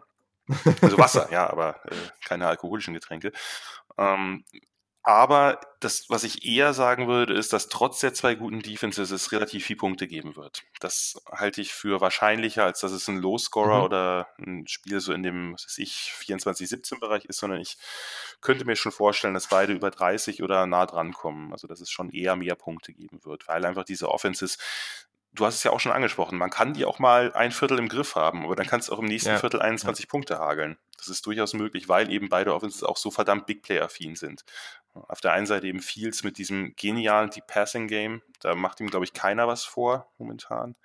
Oder ihm und Ryan Day, vielleicht müsste man es so sagen, weil es eben auch sehr viel natürlich auf die schematischen äh, Feinheiten da ankommt.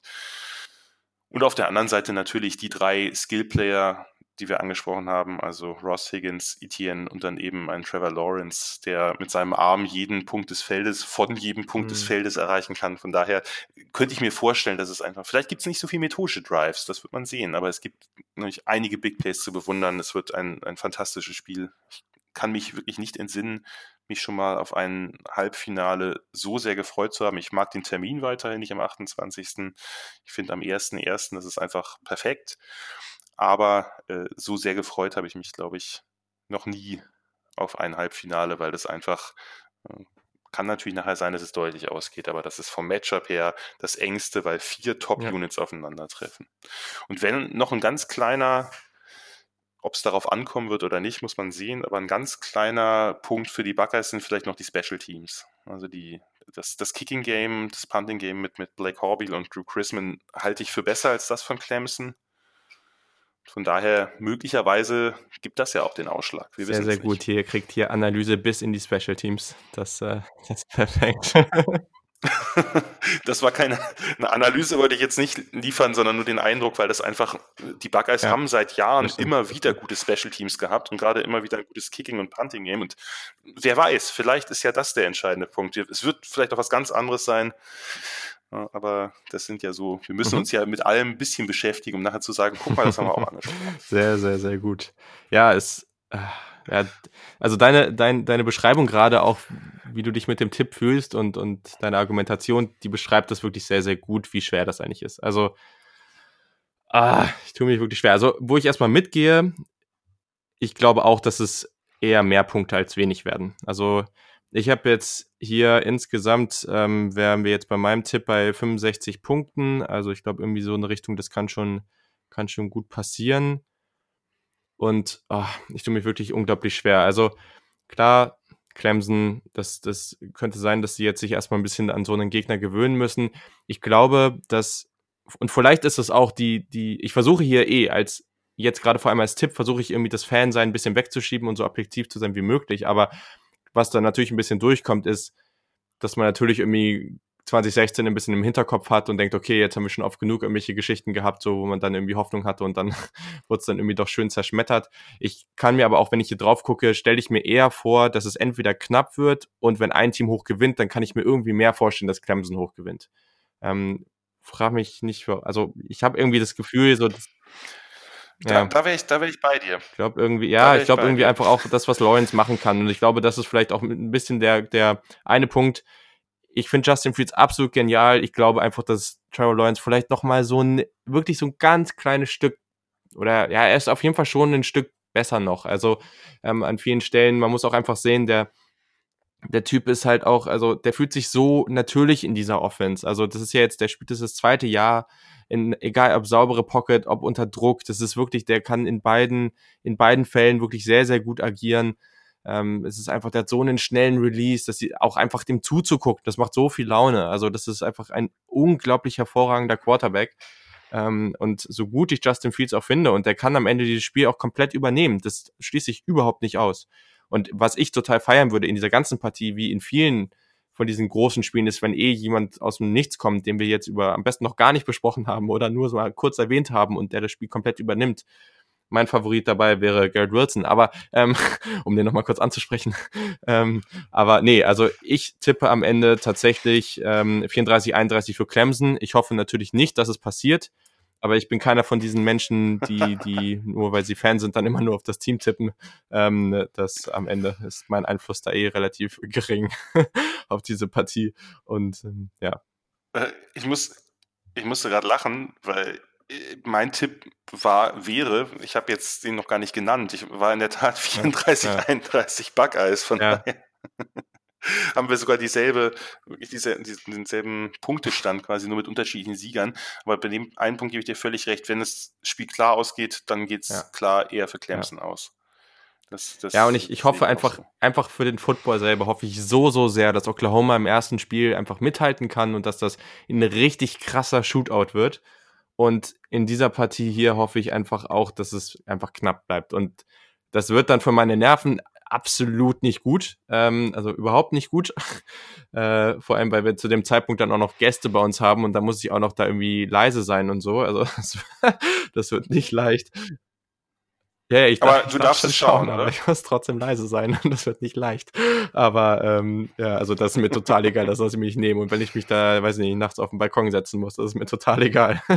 ähm, aber ja, also unglaublich, unglaublich schwierig und da bin ich tatsächlich auch sehr gespannt. Also wer da irgendwie andere Meinung zu habt oder wenn ihr da Tipps zu habt, dann haut ihr auf jeden Fall mal raus, weil da bin ich echt gespannt. Ähm, vielleicht haue ich da irgendwie auch nochmal eine, eine kleine Twitter-Umfrage am 28. oder sowas raus um dann nochmal zu sehen, wer da wen vorne sieht. Ähm, das, was ich jetzt so beobachtet habe, war es, habe ich tatsächlich relativ häufig auch ähm, in Anführungszeichen Experten aus den USA gesehen, die dann am Ende auf Clemson getippt haben. Aber ja, also am Ende ist es richtig. Es ist ein Cointoss. Wir sollten hier eine spannende Partie sehen und am Ende wird es, auf wird es von der Tagesform abhängen. Ich glaube, darauf können wir uns definitiv einigen. sehr, sehr gut.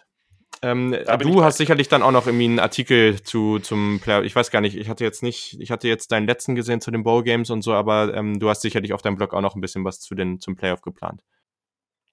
Ja, ja, das ist äh, wie die letzten Jahre wird das so laufen, dass ich da dann auch quasi so ein bisschen, wie das, äh, wie das jetzt hier auch vorweggenommen wurde, eher nicht so sehr die mhm. Teams einzeln durchgehe. Das tue ich bei den kleineren Teams, mhm. die vielleicht nicht eben bekannt sind. Hier wird es dann auch eher um die Matchups gehen und was sind jetzt so die Schlüssel zum Sieg und das vielleicht nochmal ein bisschen, bisschen genauer aufdröseln. Aber im Grunde genommen ist man mit dieser Sendung dann schon auch ganz gut informiert, was bei mir auf dem Blog stehen wird. Aber das empfehle ich auf jeden Fall, wenn ihr dann nach Weihnachten, dann nach der, nach der besinnlichen Stimmung euch dann auf, auf die Madness des Playoffs einstellt, dann, äh, dann, dann empfehle ich auf jeden Fall da auf dem tripleoptionblog.wordpress.com.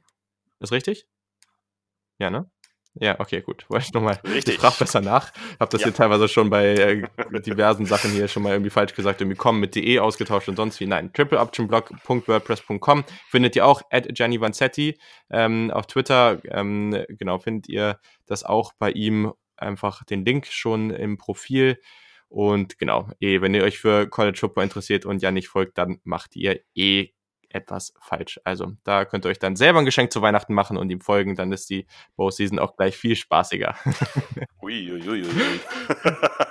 Na, aber ist so. Also, das, man muss, da muss man das jetzt auch, da muss man einfach mal so sagen. Also, genau. Dementsprechend. Also, ich freue mich wirklich sehr, sehr, dass das geklappt hat. Ähm, hat mir viel, viel Spaß gemacht und ich glaube, das ist eine sehr schöne Analyse die wir, die wir hier aufgenommen haben, um einfach mal dieses Spiel noch ein bisschen genauer zu betrachten. Ich hoffe, den Hörern hat es auch Spaß gemacht. Aber genau, vielen Dank, dass du dir die Zeit so kurz vor Weihnachten genommen hast, Jan. Kein Problem, immer wieder gerne. Sehr, sehr gut. Und genau, in diesem Sinne, ähm, ich habe es ja am Anfang schon angekündigt, mache ich jetzt noch kurz mit dem Recruiting, dem National Signing Day, ähm, ja, kurzes, kurzes Recap davon nochmal weiter und wen das interessiert, der bleibt dran. Wer nicht, der schaltet aus. Und das ist auch vollkommen okay. Für die, die ausschalten, schon mal schöne Weihnachten. Genießt die Zeit mit eurer Family. Und äh, genau, bis zum nächsten Mal.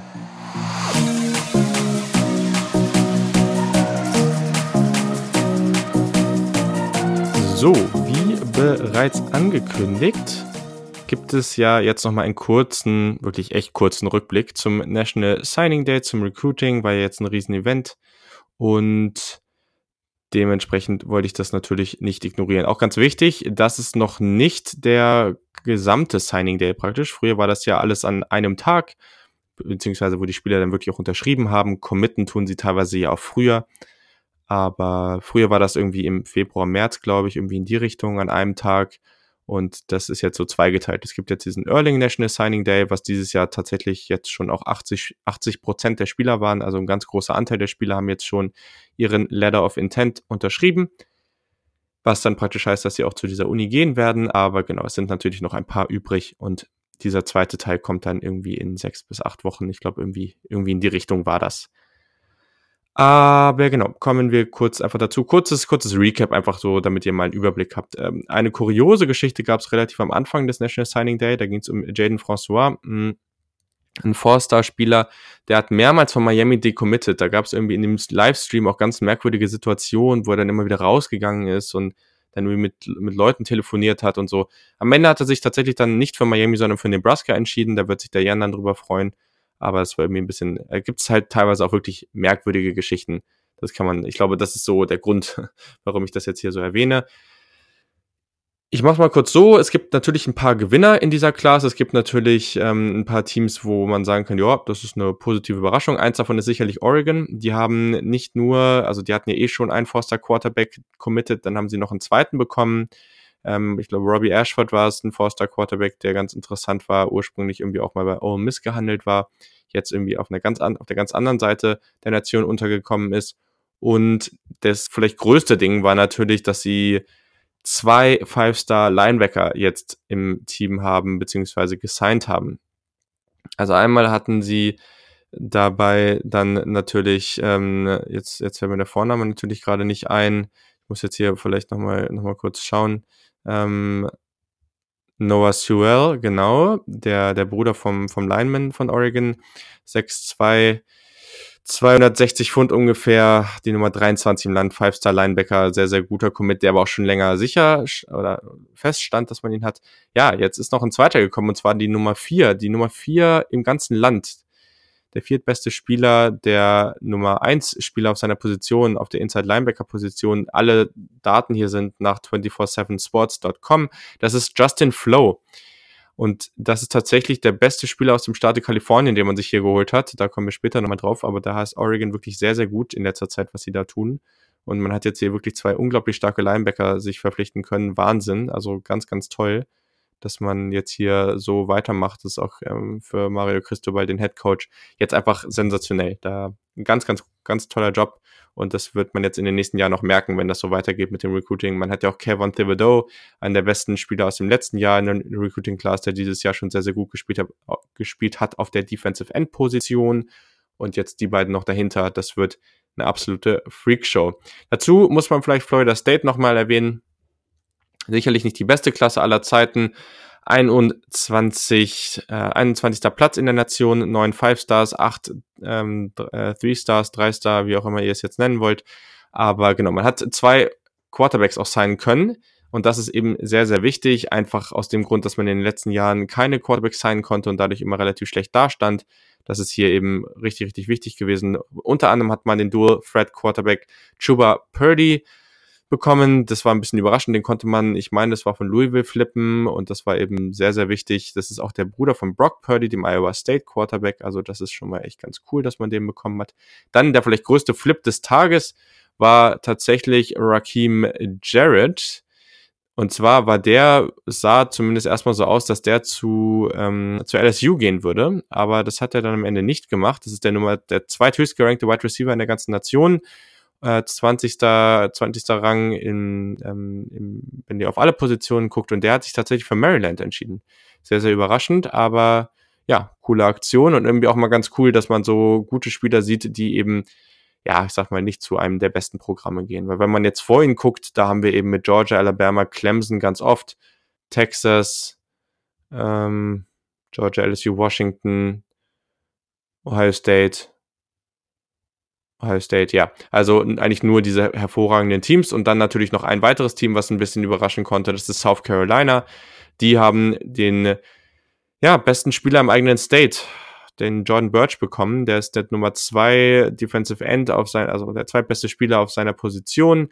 Kommt eben praktisch direkt aus Columbia, da wo auch die, wo die University of South Carolina auch ist. Also war, ist einfach ein Hometown-Kid, war aber ganz lange auch jemand, genau wie Justin Flo, der ein guter Kandidat war, auch für Clemson. Also da hat Clemson jetzt tatsächlich nochmal ein, zwei Spieler verloren, in Anführungszeichen, aber immer noch eine hervorragende Klasse, also immer noch die beste im ganzen Land. Aber ja, das war hier irgendwie auch nochmal ganz cool, dass der zu Hause geblieben ist. Der spielt jetzt wie schon andere sehr, sehr gute Defensive Ends ähm, oder Defensive Linemen, zum Beispiel einer namens Jedivion Clowney, der auch bei South Carolina gespielt hat. Das sind eben Spieler, die da jetzt irgendwie dann eben doch einen absoluten Unterschied machen können und das ist schon mal ziemlich cool zu sehen. Und dann noch ein Team, was man vielleicht mal erwähnen muss, Tennessee. Tennessee ist einfach ein Team, was ganz, ganz viele Ressourcen hat und ganz viel Klasse, einfach historisch gesehen äh, ein Team, was irgendwie schon immer weiter oben mitgespielt hat und in der SEC jetzt auch mal wieder ein bisschen angreifen sollte. Die haben immerhin die Nummer 15. oder die 15 beste Klasse im ganzen Land abstauben können. Das ist auch nochmal eine gute, eine gute Entwicklung gewesen an diesem Tag haben zwölf Vier-Star-Recruits gesigned, also sehr, sehr cool und sicherlich da auch etwas Positives, haben ja auch eine positive Saison gespielt, also eine, einfach eine bessere Entwicklung hingenommen, als es viele gedacht haben. Einfach ganz schön zu sehen. Und gerade in der SEC wünschen wir uns ja, glaube ich, auch, dass noch ein paar Teams, die in den letzten Jahren nicht so gut waren, da nochmal, ja, nochmal einen Sprung machen, um dann eben auch die Powerhouse-Unis da ein bisschen herauszufordern. Genau, wenn wir uns die Top 5 nochmal ein bisschen angucken, dann eben Clemson an 1 weiterhin mit 6 Five-Star-Recruits, das ist äh, wirklich unglaublich. Alabama ist auf 2, Ohio State auf 3. Hm.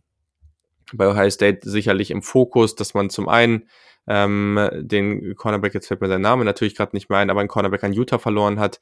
Der Clark Phillips war es, glaube ich, der eben sehr, sehr wichtig eigentlich für diese Klasse war. Das kam ein bisschen überraschend, kam sicherlich auch durch dadurch, dass Jeff Hafley jetzt zu Boston College geht, aber sonst war es eben eine sehr, sehr gute Klasse. Hat natürlich auch diese vier Top 100 Wide Receiver gesigned, wirklich sensationell. Das wird man in den nächsten Jahren definitiv merken. Einfach die Tiefe auf der Position, ganz, ganz toll. Freut mich natürlich persönlich auch. Ähm, dahinter auf vier Georgia, auf fünf LSU zum jetzigen Zeitpunkt. Bei dem muss man sagen, immer noch eine tolle Klasse. Zweimal fünf, fünf Sterne, äh, 13 mal vier Sterne. Problem da, dabei ist natürlich dann auch, dass ähm, man zwei Wide Receiver, zum einen eben Raheem Jarrett, habe ich eben schon erwähnt, und Jermaine Burton, der Four-Star, der ist zu Georgia geflippt. Ähm, die, mit denen hat man jetzt nicht so gerechnet. Da hat man jetzt noch ein bisschen was verloren in dieser Klasse und ist ein bisschen abgerutscht, aber es ist noch immer eine sehr, sehr gute Klasse. Genau. Dahinter dann Teams wie, wie Texas A&M, Auburn, Florida, Texas, Oklahoma. Sehr auffällig, dass wir viele, viele SEC-Teams in, in der Spitze haben. Teams wie Notre Dame und Michigan kommen an 11 und 12 dann rein. Ähm, hinter Washington, South Carolina, Miami auf Platz 17. North Carolina mit Head Coach Mac Brown. Ja, entwickelt sich wirklich sehr, sehr überraschend und sehr, sehr gut. Und die sind jetzt hier an Platz 19 gelandet. Das ist irgendwie auch ganz cool. Aber genau, also ich glaube, das sind erstmal so die wichtigsten Erkenntnisse, die wir hier haben. Wenn ihr irgendwann nochmal wollt, dass ich noch irgendeine andere Klasse nochmal genauer analysiere, dann sagt mir da gerne Bescheid. Bei Enttäuschung müssen wir auf jeden Fall auf über, auch über USC sprechen. Ja, ich glaube, da kommt ganz viel zusammen. USC hat eigentlich eine gute Saison gespielt und ich glaube auch weiterhin, das wird jetzt nicht so schlimm sein. Am Ende wird man da trotz alledem weiterhin relevant sein, aber man kann einfach sich in Kalifornien nicht mehr durchsetzen. Und es kommen alle möglichen Teams aus dem ganzen Land, sind das jetzt Clemson, Ohio State, Alabama, aber oder auch aus dem Norden, dann im Oregon rein und schnappen sich die besten Spieler weg. Und das, das kann eigentlich nicht sein, weil USC wirklich eine der, also das ist ein unglaubliches und historisch gesehen tolles Programm, was einfach so viel, ja, auch, ja, Power nach außen eigentlich hat. Also das ist so, einer der besten Jobs in Amerika, eigentlich ein Top-5-Job. Und das ist ganz, ganz sensationell oder ganz, ganz schwach auch, dass man jetzt hier auf Platz 79, also landet. Das sind, man hat nur einen Vier-Sterne-Recruit bekommen. Davor stehen Teams wie Bowling Green, SMU, Memphis, Appalachian State, Western Michigan, Troy, Toledo. Also, äh, ja, das ist wirklich katastrophal, dass man da jetzt landet. Womit hat das zu tun? Ich glaube, der größte Grund, und klar kann man jetzt Clay Helton dafür auch kritisieren, sollte man auch, aber ich glaube, der größte Punkt für mich ist, wie man das Ganze gehandelt hat, weil auch wenn man jetzt gesagt hat, Clay Helton bleibt jetzt, ich glaube, die wenigsten rechnen jetzt damit, dass man eben bei Clay Helton jetzt weiß, wie lange der bleibt so. Und das ganze Jahr über war es unsicher, ob er bleibt oder nicht.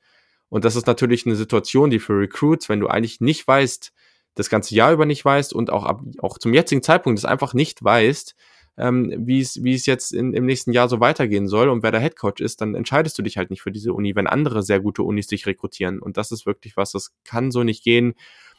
Bestes Beispiel ist, ähm, ist natürlich hier der, der Nummer 1 Pro-Style Quarterback, DJ Ogalele, der zu Clemson gegangen ist. Das ist ja einfach ein ganz, ganz äh, toller Quarterback. Das wird das nächste, also eins der nächsten besseren Prospects auf dieser Position sein.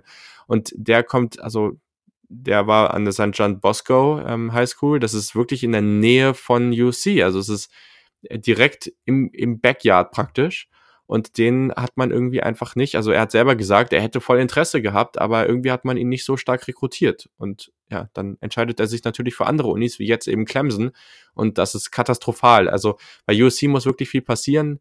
Ich habe schon öfter erwähnt, dass es nächstes Jahr schon ein bisschen besser aussieht, aber ich bin mal gespannt. Also das könnte jetzt wirklich dazu führen, dass Clay Helton dann, wenn die nächste Saison nicht wirklich sensationell ist, da irgendwie seinen Job verliert. Also bin ich mal sehr, sehr gespannt. Okay, an dieser Stelle war es das dann auch schon. Ich wollte dann nochmal persönlicherweise zwei, drei Worte sagen, weil ja, zu Weihnachten, es ist ja jetzt Weihnachten, ist es ja auf jeden Fall Zeit, mal auf das Jahr zurückzuschauen und auf jeden Fall Danke zu sagen. Natürlich danke ich erstmal all den Gästen, die hier mit unglaublich toller Expertise und Freude im Podcast dabei waren muss, ne, ich muss jetzt hier mal auf jeden Fall auch ein paar Namen nennen. Peter Schindler natürlich, der wirklich schon echt so viel Zeit für diesen Podcast gegeben hat und wirklich tolle Takes und tolle Einschätzungen. Vielen, vielen Dank. Natürlich auch James Wiebe, der schon echt oft dabei war, auch in der ersten Ausgabe und so. Das war echt mega cool. Dann heute auch wieder dabei Jan Wegwert, der auch mit seiner er wirklich erstklassigen Expertise da viel zum Besten gegeben hat und ja, für mich weiterhin die Person mit dem besten College Football Knowledge eigentlich nicht nur in Deutschland, sondern auch weit darüber hinaus. Ähm, natürlich Christian Schimmel von derdraft.de, Nils Müller, der jetzt auch schon mehrfach dabei war und dann ein paar Namen, die jeweils einmal dabei waren. Das waren dann ähm, Adrian Franke, Roman John, Thomas Pseier und auch natürlich Alex Honig und Richard Ajekum, die beiden Spieler, die ich hier im Interview hatte. Der allergrößte Dank geht natürlich an euch alle da draußen fürs Hören und dabei sein, das ständige Feedback und auf jeden Fall auch die Diskussion auf Twitter und drumherum. Das macht mir immer viel Spaß und das macht den Podcast auf jeden Fall besser. Es soll natürlich weiterhin dieses Community-Projekt sein. Ich wollte schon immer, dass es so ist und hoffe, dass es auch weiterhin in diese Richtung gehen. Deswegen werde ich eure Wünsche wirklich immer groß schreiben und alles geben, dass ich die auch umsetze. Gerade in der letzten Offseason haben wir ja wirklich viele Ausgaben gehabt, die einfach nur so zustande gekommen sind, weil ihr euch was Bestimmtes gewünscht habt. Und ich hoffe, dass wir das auch weiterhin so umsetzen können, gerade wenn es jetzt auch in, in die nächsten Monaten so in Richtung Draft geht und so. Nennt mir Spieler, die ihr analysiert haben wollt. Nennt mir bestimmte Thematiken, die euch interessieren. Nennt auch bestimmte Gäste, die ihr vielleicht mal im Podcast haben wollt. Kann ich auch probieren. Ich glaube, dass, ähm, das wäre sehr, sehr schön und ja, da würde ich mich weiterhin drüber freuen. In dem Sinne einen, einen großen Dank, dass, dass ihr so dabei seid und mich auch mit diesem Projekt unterstützt und ich hoffe, es gibt euch auch ein bisschen was und ihr lernt auch ein bisschen was über den College Football. Ich lerne durch diesen Podcast wirklich unglaublich viel darüber und das ist auch einfach sehr, sehr cool. Zu guter Letzt muss ich mich auf jeden Fall auch ganz, ganz doll bedanken bei meiner Freundin, die auch des Öfteren etwas genervt von dem ganzen Football-Geschaue und Podcast aufnehmen ist, mich aber tatsächlich trotzdem immer sehr unterstützt, ähm, wofür ich echt mega dankbar bin, weil das ist für mich zumindest nicht, ähm, nicht selbstverständlich und das finde ich echt mega cool. Aber genau, das war es dann auch an dieser Stelle. Diese Ausgabe war jetzt auch wirklich sehr, sehr lang, aber ich hoffe, ihr konntet viel mitnehmen. Gerade die, die Analyse mit Jan war irgendwie auch ziemlich, ziemlich cool. Und ich bin sehr, sehr gespannt auf diese Partie zwischen Ohio State und Clemson. Also in diesem Sinne, ich hoffe, ihr habt wirklich wundervolle Weihnachten, tolle Feiertage mit euren Liebsten und könnt etwas entspannen. Die nächste Ausgabe kommt natürlich noch in diesem Jahr, denn die beiden Halbfinalspiele sind ja bereits am 28.12. und die Preview kommt eigentlich so schnell wie möglich danach. Also ich hoffe, dass ich das dann sehr, sehr zeitnah danach hinbekomme. Und dann bin ich gespannt, über was für eine Finalpartie wir da sprechen können. In diesem Sinne, habt eine wundervolle Zeit und bis zum nächsten Mal.